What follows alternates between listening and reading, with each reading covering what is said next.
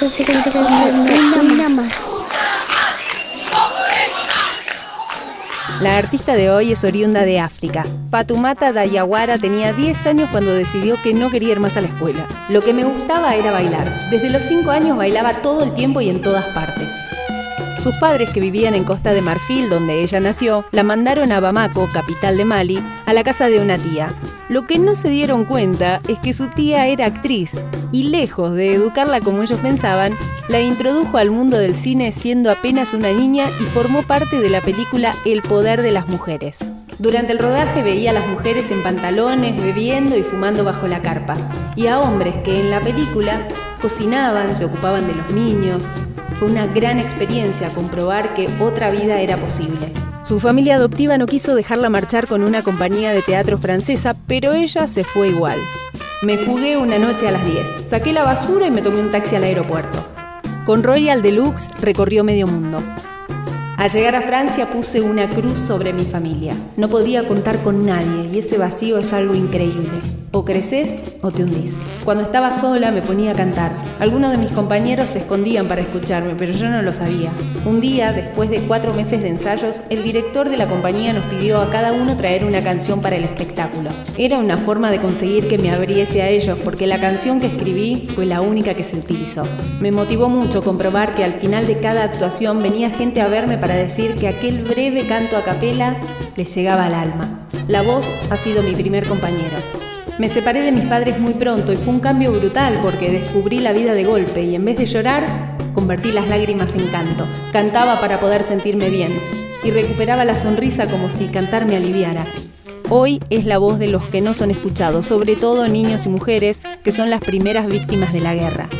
En enero de 2013, cuando el norte de su país fue invadido por los yihadistas, reunió en un estudio a unos 40 artistas malienses y africanos para cantar en honor a un Mali unido y en paz. La canción Mali Co simbolizó la unidad de un país y la resistencia de un pueblo a la opresión de estos fundamentalistas que querían imponer la sharia y el terror en toda la región. Búscanos en las redes. Arroba escucha una más.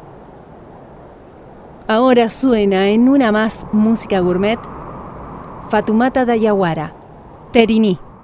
Nkanu tara yorojana ale maso segima. Jarabi tara yorojana ale